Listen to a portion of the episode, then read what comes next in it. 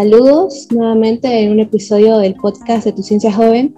Nos encontramos ahora en el episodio número 11. Yo soy Danaí Andela y estoy al lado de mi contravistadora Rebeca Pérez. Tenemos una invitada muy especial. Ella es Suma Valdez Saldana. Ella es licenciada en educación y abogada. Ha realizado diferentes cursos en astronomía y astrofísica. Es una aficionada y divulgadora de la astronomía es encargada del Observatorio de Santa Cruz de la Sierra, directora de Astro CBA y pertenece al Comité Académico Nacional en Olimpiadas Científicas Nacionales. Muy buenas noches, Zulma. ¿Cómo está? ¿Cómo se encuentra? Eh, muy buenas noches. Eh, muchísimas gracias por la invitación. Muy, muy contenta de, de estar aquí con ustedes. Muchas gracias por aceptarnos la invitación. Bueno, vamos a empezar con la ronda de preguntas. La primera pregunta que queremos hacerle a usted es, ¿por qué decidió estudiar Derecho y Educación? Bueno, eh, para mí este, estudiar eh, Derecho fue un asunto un poquito de presión familiar, ya de, no le voy a decir de qué obligación, sino fue un convencimiento de mi papá que me orientó hacia estudiar esa carrera. Eh, por el hecho de que en ese momento, cuando yo era bien jovencita, la educación eh, era muy limitada, o sea, no había muchos colegios, así como hay ahora, privados y grandes, entonces, como que no había mucho campo laboral en ese momento. Entonces, este, decidí estudiar Derecho por eso, fue la, también era un motivo de quedarme al lado de mis padres, era única hija, soy única, fui única hija, y entonces también estudiar otra carrera que me apasionaba eran fuera de, Santa Cruz. Y entonces este, sería haberme ido a otro lugar. Eh, por eso decidí optar por, por estudiar Derecho. ¿Y lo mismo supongo que pasó con educación o fue al mismo tiempo o en distintos? Eh, no, estudiar e, educación fue ya luego, porque era una de mis, de mis vocaciones y, y ya después, más adelante, sí eh, estudié con, con, todo con todas las ganas porque es una de, las de las cosas o de, las metas que yo quería hacer. Eh, el estudiar educación, o sea, el ser docente para mí es, muy bonito, es una de las cosas que más me gusta hacer.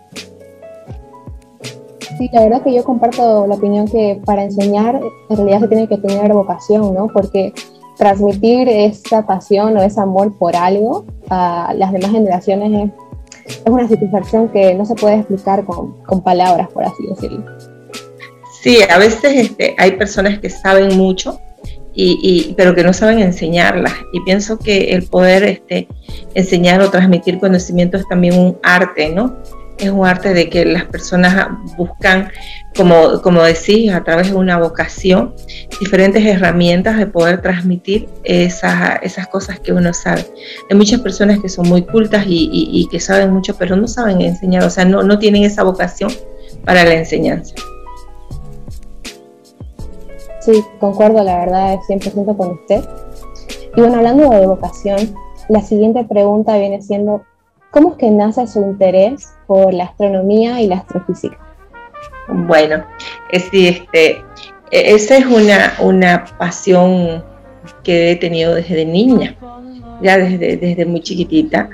Eh, mi papá fue quien me enseñaba, teníamos una terraza en mi casa y nos subíamos a la terraza, tendría 7, 8 años y, me mostraba las estrellas y me decía el nombre de algunas y otras este, me se inventaba porque ahorita sé que no existen esos nombres, pero yo era loca por las estrellas y poco a poco este, compraba él las, revistas en esa época eh, una que se llamaba Selecciones y la otra Sputnik, éramos, estamos hablando de la Guerra Fría, ¿ya? Y yo era muy jovencita. Y ahí venían artículos muy interesantes también de astronomía en ambas y yo pues este, me ponía a, verlas, ¿no? A leerlas.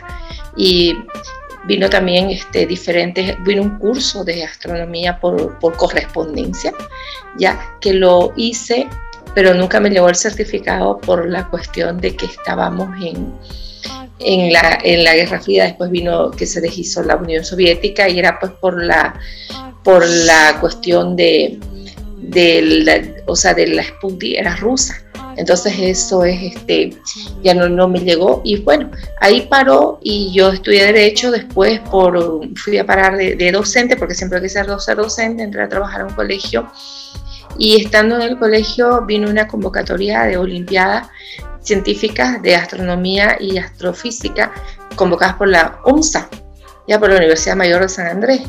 Eh, entonces, este, bueno, me acuerdo de una estudiante, se llama Stephanie Coco, estudió en La Paz, llega con, con, la convocatoria y me dice, profesora, quiero hacer una locura y la única que me puede apoyar en la locura es usted.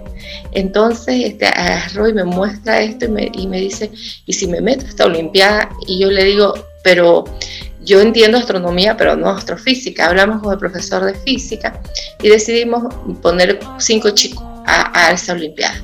Una de ellas era Stephanie, Anita y, un grupito. De todo ese grupito, tres clasificaron al nacional y Anita logró ir hasta Irak. Entonces, el año que viene ya sabíamos el camino y nos pusimos ya mucho más con más ganas, con, más entusiasmo, entendíamos cómo era el asunto y nos fuimos al Nacional a Yacuiba. En Yacuiba este, no había encargado de astronomía de Santa Cruz, iban de barrio colegio, pero no había de Santa Cruz. Entonces me dicen, usted entre, pero es que yo soy tutora de un colegio, no puedo entrar. Y me dicen, no, entre, eh, no, va, no va a votar, solamente va a estar como veedora, porque necesitamos presencia de Santa Cruz. Bueno, entré, estuve con, el comité ahí todo, y ahí conocí al, al doctor Rodolfo Salles de Tarija, quien me invitó con ellos y los demás a ser miembros del comité académico. Eh, pero con la condición de que yo deje de, ser tutora del colegio. Y sí, decidí que sí, y ahí fue donde me, empecé ya a, involucrar más a fondo, porque empecé a hacer ya, entrando ya como parte del comité, empecé a estudiar, ellos me proporcionaban material, estudié en línea, hice varios cursos de astronomía en línea, astronomía de cursitos cortos, cursos largos, diplomados. Entonces, y ahí fui, me fui involucrando más y más, y como me gustó siempre, entonces fue una una forma de, llegar y seguir trabajando al ser el comité académico de Santa Cruz.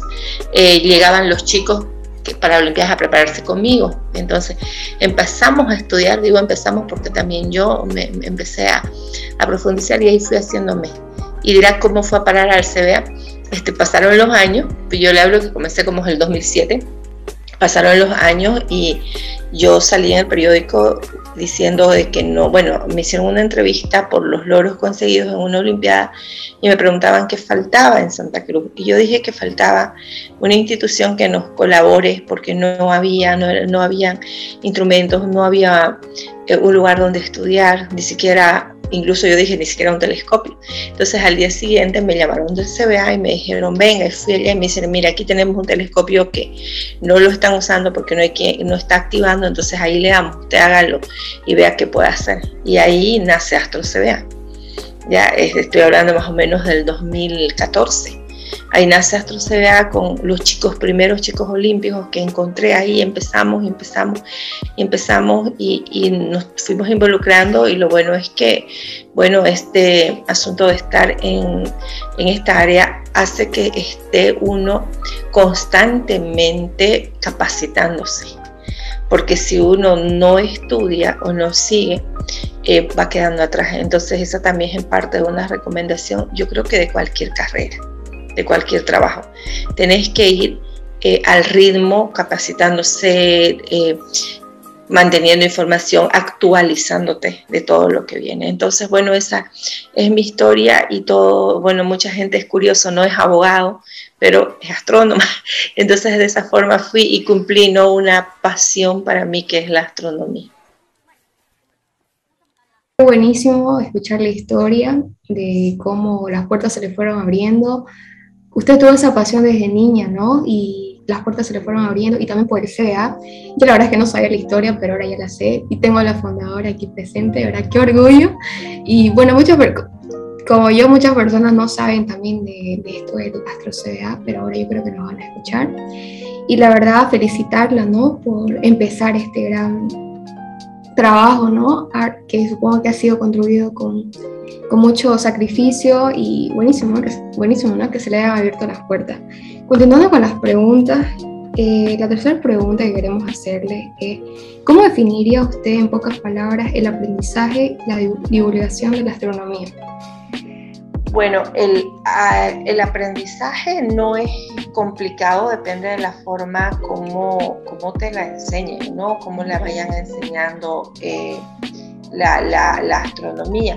Eh, la divulgación científica es, es, una, yo pienso que es una vocación también de poder hacerla.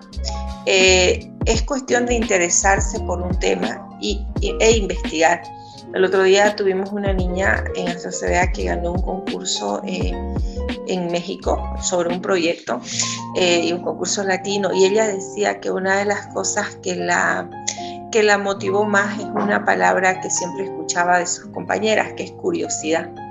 Y pienso que una de las formas también que haces investigación y que llegas a, a profundizar es primero por curiosidad, interés en el asunto. Entonces, el interés te va a motivar a seguir investigando y de eso vas a poder este, aprender.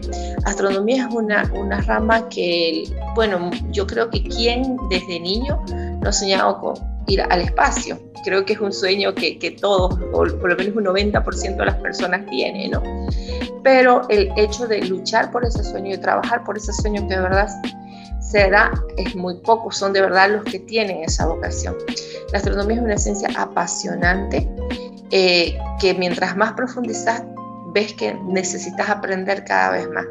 Y la divulgación científica ayuda a esto, porque te conectas con más divulgadores y vas aprendiendo de esas otras personas.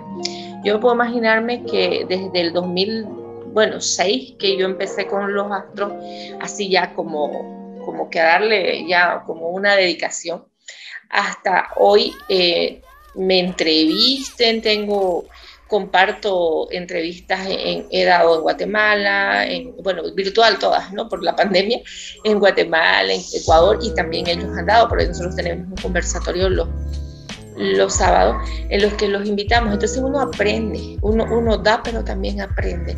Y eso es lo positivo, el poder transmitir los conocimientos a través de la divulgación científica a otras personas no quedarse con eso, sino poder darlo y que las otras personas aprendan e investiguen e intercambiar conocimientos. Yo creo que de esa forma la divulgación eh, está, es el lado más positivo que tiene. Sí, la verdad que en parte a mí me, me encanta, me apasiona la astronomía. La verdad que desde comienzo de cuarentena, como me encuentro yo en, en promo, bueno, pues empecé a investigar sobre temas que puedan llamarme atención. Y, y nada, descubrí todo lo que son los talleres de astronomía.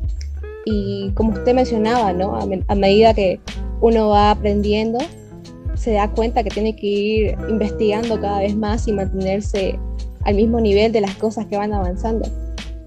Y la verdad que sí es una, es una rama muy apasionante de la ciencia. Eh. Y lo mismo también con que todos bueno, la mayoría de personas soñamos con ser astronauta o, dedicarse a estudiar el espacio, porque nosotros somos parte de este, nosotros somos el cosmos, ¿no? Y bueno, ¿quién no le da curiosidad lo inmenso, lo infinito que es mirar al cielo de noche, ver las estrellas, etcétera, etcétera? Bueno, y también, em, para no explayarme mucho, como mencionaba sobre la divulgación, que para eso también se necesita vocación, se necesita, saber expresar lo que uno aprende, lo que uno entiende. ¿Podría comentarnos cuál fue su mejor experiencia eh, siendo divulgadora? Le decía, este, todas y cada una de, las de las experiencias que, que, uno tiene como, como divulgador son, son diferentes y son importantes. Eh, yo, por ejemplo, este, bueno, empezamos haciendo divulgación eh, no virtual, cuando nos invitan a colegios primero, ya después este, cuando se gana una o dos olimpiadas nos invitan a colegios a dar, a dar cursos, entonces ahí empieza la divulgación. Empezamos por primera vez, se sale ya no de, del campo que uno conoce, que está con los chicos olímpicos ni nada, tenemos que ir, por ejemplo, una de las primeras invitaciones fue a Montero, ¿ya? A ir a, explicar a un público donde habían docentes y donde habían niños. y, y, el hecho de que te digan docentes como que te da un poco más de miedo, a pesar de que los que más preguntan son los niños, ¿ya? Y después este, fuimos a Pailón, a diferentes lugares que nos llamaban. Y cuando ya empezamos con lo virtual por, por la pandemia, creo que cuando me vino la invitación de la Universidad Galileo Galilei de Guatemala, para mí fue wow, un honor para mí poder dar una charla en la Universidad Galileo y creo que fue una de las experiencias más bonitas. Bueno, también lo he hecho en, una universidad del Ecuador y de, Colombia, ah, perdón, de México, pero eh, la primera no es, es, como que impactante porque que te consideren para que des una charla a ese nivel, que es una universidad netamente dedicada a la tecnología, es, como decimos nosotros, otro nivel, es muy bonito y fue muy, muy bonito. Eh, sentí una, unas emociones encontradas entre nervios, miedo a fallar, pero hay que estar seguro de, lo que uno va a hacer, ¿no? Aparte que, que te ponen, o sea, presentas un currículum y cuando escuchas vos, esta hizo esto, te dice, soy yo, un poquito. O sea, no sé, personalmente me, pasa eso y digo, wow, o sea, hemos crecido tanto y, no sé, es bonito. A mí me, me, gusta esto de la divulgación, el poder enseñar, el no quedarse con los conocimientos, sino poder transmitirlos a las otras generaciones. Entonces, buenísimo este, compartir los conocimientos como te dice, ¿no? Entonces ahora queremos hacer una pregunta. ¿Qué se necesita para llegar a ser un astrónomo? Una persona como usted, cuéntenos Bueno, para ser un, bueno, para ser astrónomo sabemos que como astrónomo profesional, o sea, la carrera de astronomía o licenciado en astronomía no existe, tenés que ser un físico, estudiar física y luego especializarte en física, ah, perdón, astronomía o en astrofísica, ya eh, generalmente son astrofísicos. Eh, la gente, pero la astronomía, la mayoría somos empíricos. El que es astrónomo es porque este, estudió la carrera de física, ¿no? Eh, se necesita para ser un, aficionado, como es la mayoría de los que lo somos, necesitas interés. Ya, primer punto, interés. La curiosidad que va a despertar tu interés. El interés en poder llegar a investigar. Mucha dedicación, responsabilidad, ¿ya? Eh, pero todo empieza por interés. Y luego poder ser responsable, disciplinado, para poder seguir yendo más allá y más allá. Eh, la, astronomía es una ciencia en la que yo no me he encontrado con ninguna persona que no te pueda ayudar. Siempre va a existir gente que sí te recomienda libros, que te recomienda páginas, que te recomienda momentos para observar el cielo, ya este es increíble las redes que hay. Por ejemplo, este sábado es el Día Internacional de la Observación de la Luna, ¿ya? Y si yo le hablo a, por ejemplo, tenemos los, los bolivianos, tenemos un grupo que nos vamos a conectar a cierta hora y vamos a hacer como una red demostrando eh, la luna, si es que no llueve, la luna en Santa Cruz, la luna en Potosí, la luna en Cochabamba, pero también si, si quiere uno se puede unir a la luna en Córdoba o, la luna en Medellín o, en Miami, donde estás, porque es muy fácil, vos conseguís con cualquier persona y aunque no la conozcas, hay mucha gente que está astronomía, uno le escribe y es increíble las ganas y las de esta gente de querer compartir sus conocimientos.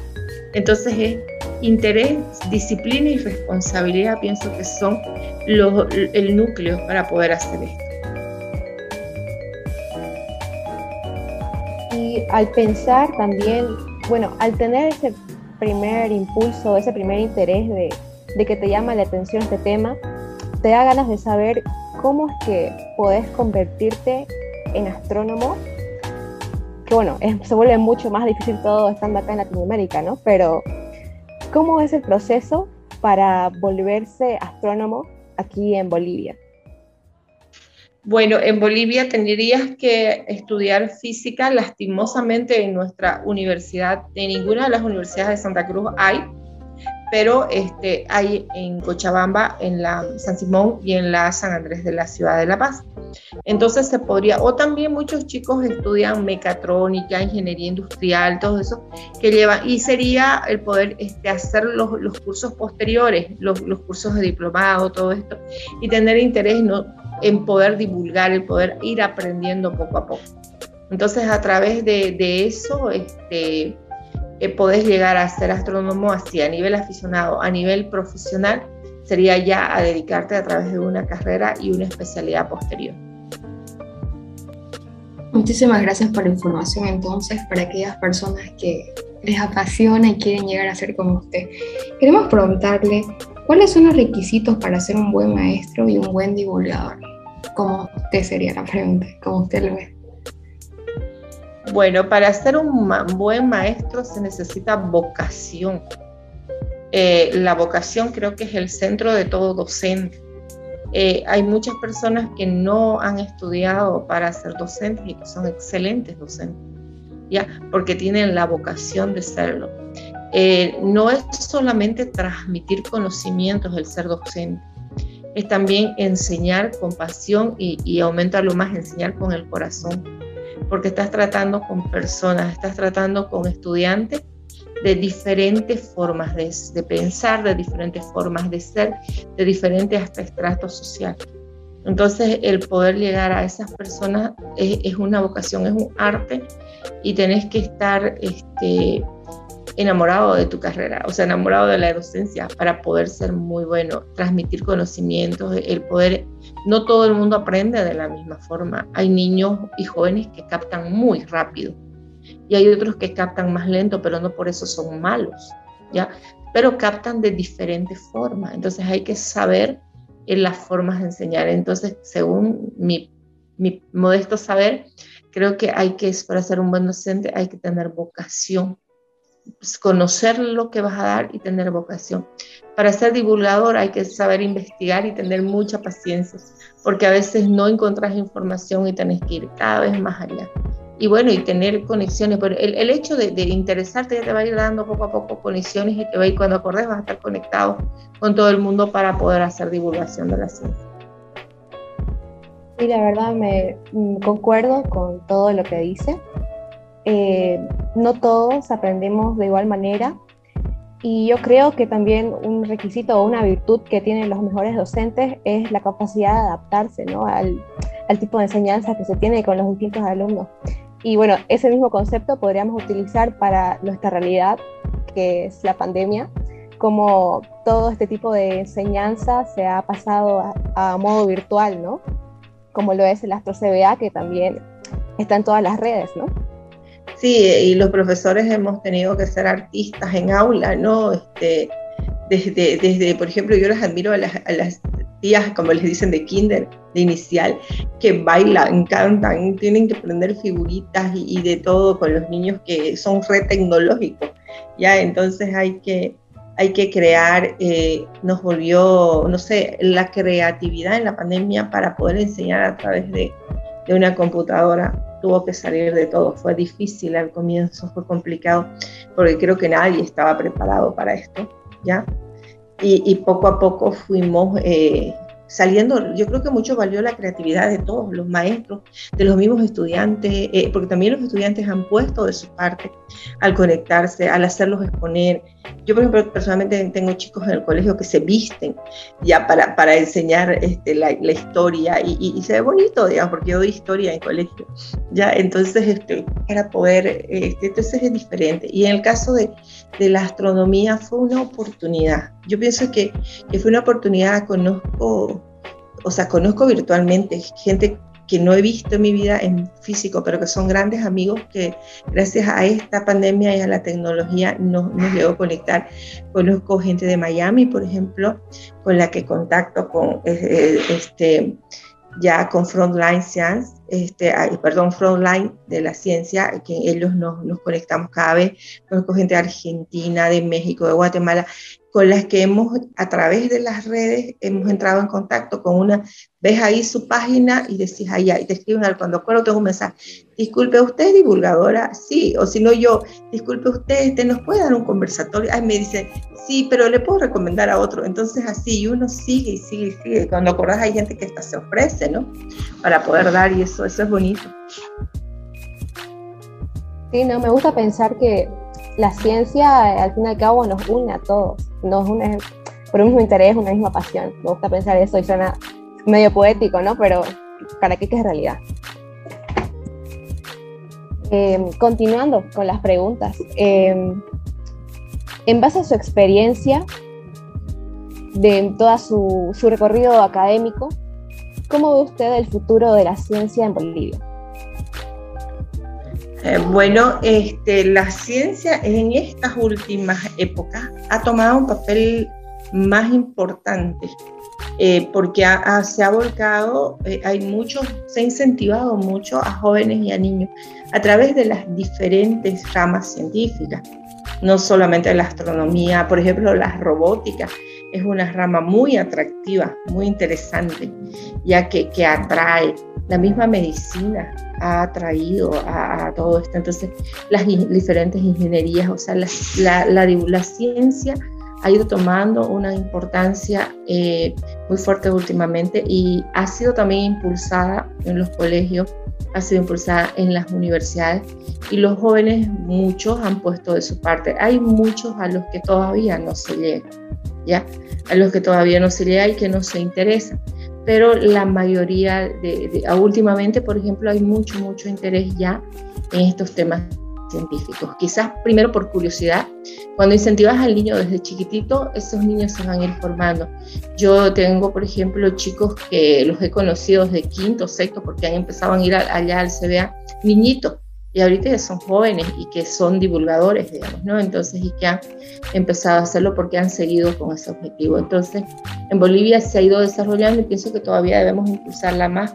en grupos como, los, como el de ustedes, de, de Tu Ciencia Joven, hay otro nos gusta la ciencia, si no me equivoco, hay, hay diferentes grupos eh, que, que, impulsan, son varios, en Bolivia han aparecido varios, varios de todos los departamentos, otros que son a nivel nacional, eh, grupos, eh, por ejemplo, yo en astronomía conozco varios que trabajan con este grupos de robótica y eso es bonito porque de alguna forma influyen ¿no? y llaman y captan la atención y eso va a ir poco a poco mejorando la situación ¿no? educacional, sobre todo en Bolivia.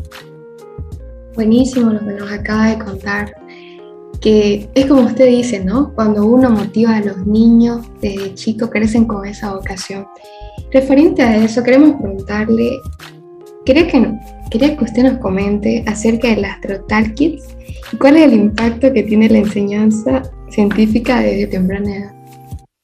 Bueno, Astrotal Kids nace a raíz de Astro Kids y Astro Kids es el primer programa que Astro CBA tiene eh, cuando yo fui a parar al observatorio. Ya este, y nos dicen, acababan de terminar las Olimpiadas y, bueno, yo tenía un equipo de unos cuantos chicos y chicas eh, que habían sido selección cruceña y les digo, ¿qué hacemos? Entonces este, la licenciada nos dice, pero ¿y si inventan un curso para enseñar a los niños de fin de año? y ahí nace Astro Kids, ¿ya? Eh, con su primer versión.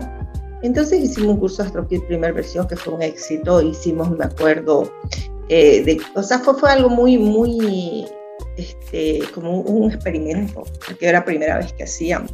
Ya dábamos clases, los hacíamos pintar, hacíamos bolitas de plástico de los planetas, pero fueron tres semanas bonitas. Entonces así nace este Astro Kids y de ahí se va dando después, dos años más. Y cuando ya viene la virtualidad, eh, nosotros eh, pasamos un mes y no podemos estar sin hacer nada, decidimos crear el conversatorio eh, de, astronómico. Y empezamos a, hacerlo porque la pandemia empieza en marzo y nosotros salimos el primer, sábado, el primer jueves de abril con el primer programa de, del conversatorio. Y más o menos en octubre nace AstroKit virtual. Dicen las chicas, ¿y si hacemos AstroKit virtual para los niños? Hicimos. Y a raíz de eso los papás empezaron a pedir AstroTal Kit, eh, nace AstroTal Kit. Entonces este, el grupo de nosotros también, eh, que empezó con poquitos, creció. Fuimos creciendo y tenemos subdivisiones dentro del grupo de los más chicos. Hay Astro Baby también, que las chicas dieron no hace mucho. Y se está haciendo regularmente cursos en el CBA eh, virtuales para enseñar a los niños a, la astronomía. Hemos tenido el Astro Baby, que es un curso de tres semanas que se han dado a los niños de 4 a 5 años.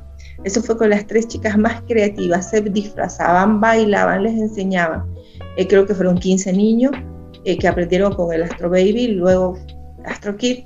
Y el Astro Tal Kid es una, un conversatorio que se da los jueves, hoy estuvieron, que son chicos entre 14 son, el más grande tiene 15, entre 3 y 15 años los que conducen y sus invitados son, son niños de, de que son de 7, de 8 hasta de, 18, a veces porque son ecolímpicos.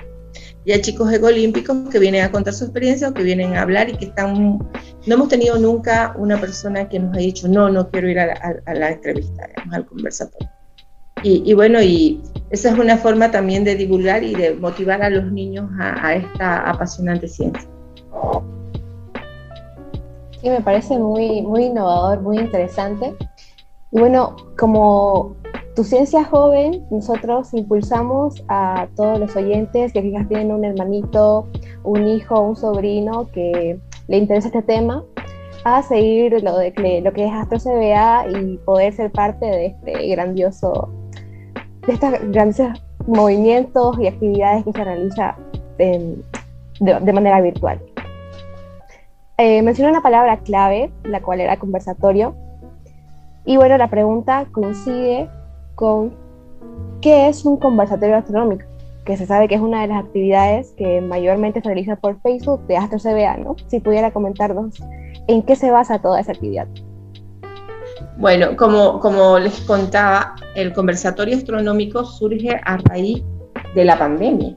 Este, eh, nosotros siempre hemos hecho, mientras estábamos presencialmente, eh, una de las actividades que hacíamos era observar la luna ya era por la luna, la luna llena, siempre, o los eclipses, la luna, siempre estuvimos con, con eso, aprovechando el telescopio que hay allá.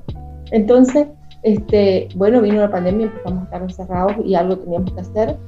Eh, Isabel eh, Cuellar, que era una de las miembros fundadoras, me dice, ¿qué hacemos? No sé, este, busquemos qué hacer.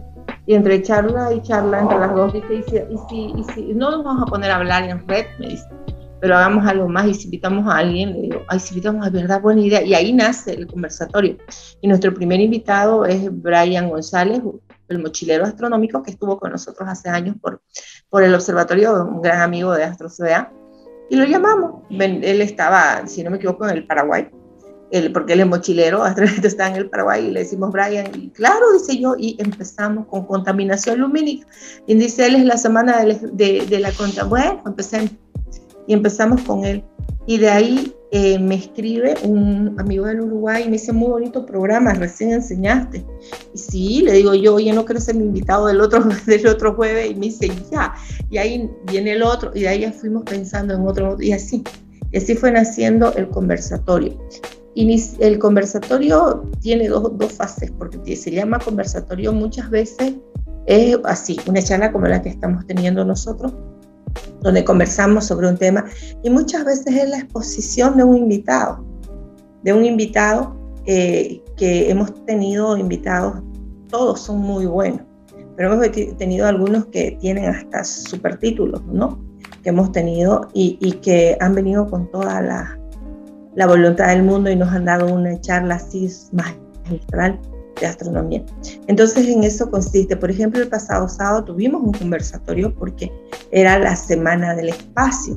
Entonces, ¿qué hicimos? Cada, fuimos cuatro personas, cada una de ellas a, tocó un tema determinado así chiquitito. Ya me acuerdo, una tocó estrellas, vina estrellas, eh, yo tocó nebulosas, otro tocó así. Entonces habló cada uno y empezamos a conversar. Entonces, sí fue un conversatorio. Este sábado va a ser la exposición de una youtuber chilena, ¿ya?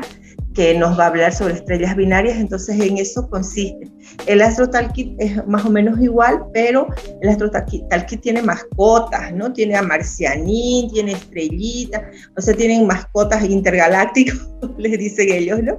Es que se visten, ¿no? De, personajes y, y, empiezan a hablar de su mundo, pero obviamente que esos niños que nosotros, bueno, mantenemos su identidad, este, que es Marcianín y Estrellita, ellos saben muy bien lo, lo, que están hablando, pues tienen que investigar y todo para poder desde su planeta donde ellos han visitado, este, compartir sus experiencias. Entonces, este, es una forma más creativa para los niños y en eso consisten ambos conversatorios.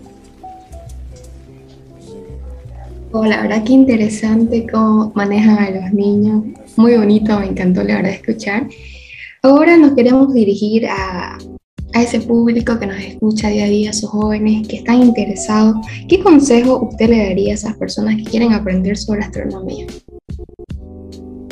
Bueno, un consejo que, que yo doy y, y, que no solamente se aplica a los que les gusta la astronomía, sino al que te, lo que te gusta cualquier área.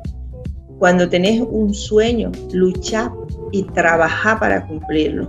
estudia, trabaja, pone de tu parte que, que bueno, yo soy muy creyente, que, Dios te va a dar en algún momento la oportunidad. Y los que no son creyentes, bueno, que, que no sé, que la oportunidad se te va a brindar en algún momento. Entonces, este, eh, si vos pones de tu parte, eh, trabaja por ese sueño, por más imposible que parezca, si uno de verdad quiere lograr un objetivo, va a trabajar y va a poder lograrlo, pero es con esfuerzo, es con disciplina, es con responsabilidad, es con sacrificios, es, digamos, dejando muchas cosas a veces que están ahí y que uno tiene que, dedicarse para lograr un objetivo. La astronomía quizás sea para muchos una rama eh, innecesaria ¿ya? Y mucha gente dice, ay, pero ¿qué va a vivir un astrónomo? Pero no lo es porque se conoce el cosmos, se conoce el universo y a través de eso también se llegan a hacer grandes descubrimientos que son más adelante de mucha utilidad para la ciencia. Entonces, este, por más loco que sea tu sueño, siempre y cuando sea positivo, es bueno trabajar. Yo mi consejo es, eh, fíjate un objetivo, ¿ya? Y trabajar y perseguir ese sueño, que en algún momento lo vas a lograr. Muy motivadoras de verdad sus palabras. Y bueno, sí, invitamos a todos los oyentes a que si tienen algún sueño, que se esfuercen para poder cumplirlo, que a veces el camino va a ser muy difícil, va a costar mucho, van a haber muchas caídas, muchas subidas también, pero al fin y al cabo siempre hay que recordar el objetivo, ¿no? Nuestra meta, a dónde queremos llegar, en quién nos queremos convertir, qué es lo que queremos crear, porque eso es lo que nos impulsa. Es decir, siempre recordar por qué es que iniciamos todo esto. ¿No? Sí, así es. Yo, yo voy a contar una pequeña anécdota que me hizo acuerdo ahorita, Danae, eh, que este, fui a Pailón hace un tiempo y estábamos hablando sobre los, el sistema solar, era un, un, tema muy simple así, de Olimpiada. Y bueno, yo di una charla como de unos 15 minutos, tampoco no muy larga para, para no ser tan tediosa. Y viene una chica, una, una señorita, una, una, pelada, como decimos acá, ¿no? de unos 14 años, y me dice, oiga, licenciada, yo le quiero hacer una pregunta. Sí, que yo pensé que iba a preguntar, dígame las recetas, ya sea jarabe, pastilla o inyección, que usted toma para saber tanto. y me hizo reír, porque en mi vida yo le digo, corazón, yo no sé tanto, simplemente estoy preparada para dar una charla. No, me dice que yo no puedo, yo la miraba, si no tiene papelitos, si no tiene nada, y habla y explica. Yo, eso sí o sí tiene que haber alguna medicina para uno aprender. y son cosas muy, bonitas y halagadoras también, ¿no? En parte, pero este, a veces la inocencia, ¿no? De, los, de jóvenes, el saber eso, si no, ya yo después les recomendé que lo que tenía que hacer era leer, estudiar, investigar, para que a la larga también la experiencia, en los años que vas teniendo, te van dando también más experiencia, ¿no? Sí, y de hecho yo creo que el pasar del tiempo uno ya no lo siente, sino que simplemente eh, se tiene como que ese percance de que seguís entendiendo más, seguís con esas ganas de, de, saber todo, ¿no? Porque siempre va a haber algo nuevo del cual no vas a estar al tanto y vas a tener que estudiarlo. Y al estudiarlo vas a tener que enseñarlo porque habrá personas con tu misma curiosidad y me, parece sí muy, muy, muy, muy motivador. Así que bueno, prosiguiendo con ya las últimas preguntas. ¿Qué otras áreas de ciencia o tecnología colaboran con las prácticas astronómicas? Eh, bueno, mm, la astrofísica, por ejemplo, la astronomía va como que es su, hermana gemela de la astrofísica, eh, porque ya la astrofísica ya va más a distancias, a, ubicación de astros, eh, sería una de las que colabora, este, bueno, ¿qué más por decirle? Aunque no lo crean, este, la mitología ya en la historia van muy ligados, sobre todo cuando hablas de estrellas, de constelaciones. Eh, arqueoastronomía, por ejemplo, toca mucho todo lo que es esto de, de, no sé, de cosmovisión, que se puede llamar, de los, de los diferentes pueblos. Eh, también va muy ligado a eso. Eh, obviamente lo que es tecnología en el manejo de instrumentos para poder hacer observación de cielo, la tecnología cuando haces este programas virtuales de observación virtual a través de este programas como Stellarium, otros que, que son simulacros de, de, un cielo cuando está nublado. Entonces son diversas, diversas ramas y también, aunque también otra es el lenguaje y la oratoria, ¿no? Para poder transmitir a las demás, este, a las demás personas la ciencia también, eh, que, que, va, o sea, lo que es ciencias naturales, va también muy unido a todo esto de, de la astronomía. Es, o sea, como que tiene conexión con muchas áreas. Y hay las matemáticas, no me quiero olvidar las matemáticas, que sí también entran, entran bastante.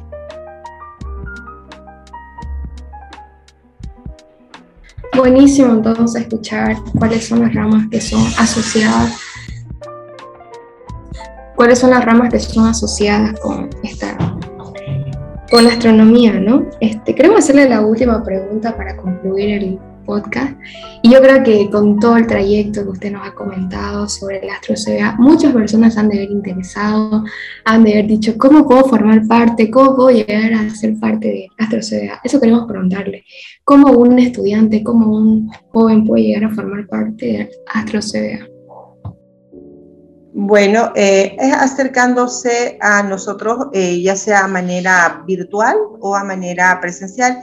Presencial estoy, estamos yendo, yo personalmente voy martes y jueves por las tardes al centro, al, a lo que es el observatorio por la biblioteca, o si no nos escriben a nuestra página de Facebook, somos varios los que administramos y podemos responderles si tienen la cercanía eh, de poder aprender. Si los niños, por ejemplo, tenemos diversos cursos que damos seguido eh, sobre astronomía, tenemos muchos proyectos, eh, muchos le digo porque son varios, incluidos este, Estamos con los cursos de AstroKit ahorita a un grupito de menores, estamos con observaciones presenciales algunas veces, estamos con los conversatorios, ahora sí son personas que, que sí quieren este, exponer y que son buenos también. Este, nosotros los orientamos cómo te postulas, porque es como una postulación a un formulario para que te seleccionen para que puedas ser el expositor, sobre todo del AstroTal Kit.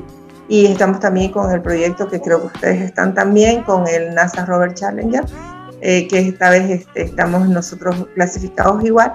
Ese es nuestro último proyecto y en todo eso, o sea, cuestión de acercarse, de, buscarnos o escribirnos y en cualquiera de las opciones nosotros van a ser siempre bienvenidos. Bueno, muchas gracias, Zulma. Eh, yo creo que varios de los oyentes que se encuentran ahora mismo escuchando este episodio habrán resuelto varias de sus dudas acerca de lo que es estudiar astronomía, que si se interesan cómo puede llegar a hacerlo, qué se necesita, los requisitos, vocación, pasión, etcétera. Agradecerle por aceptar la invitación, estar aquí presente y esperamos que le haya gustado mucho esta entrevista. Ah, muchísimas gracias, muchísimas gracias niñas, este, de verdad honrada yo en, haber sido invitada y muy bonito, muy bonita la conversación, hemos intercambiado ideas y siempre es muy, bonito el, sentir aunque sea un poquito eh, que uno pueda aportar a la sociedad y a la educación. Yo con muchísimas gracias de parte mía del Astro también por habernos invitado. Es muy probable que nosotros hemos invitado a alguna gente de ustedes a nuestro conversatorio, pero íbamos a estar en contacto para que también vayan con nosotros a contar sus experiencias de cualquier punto de la ciencia. Muchas gracias. Gracias. Muchas gracias. Nos despedimos del episodio, no sin antes recordarles seguir las redes sociales de Tu Ciencia Joven, tanto como las de Astro CBA. Saludos.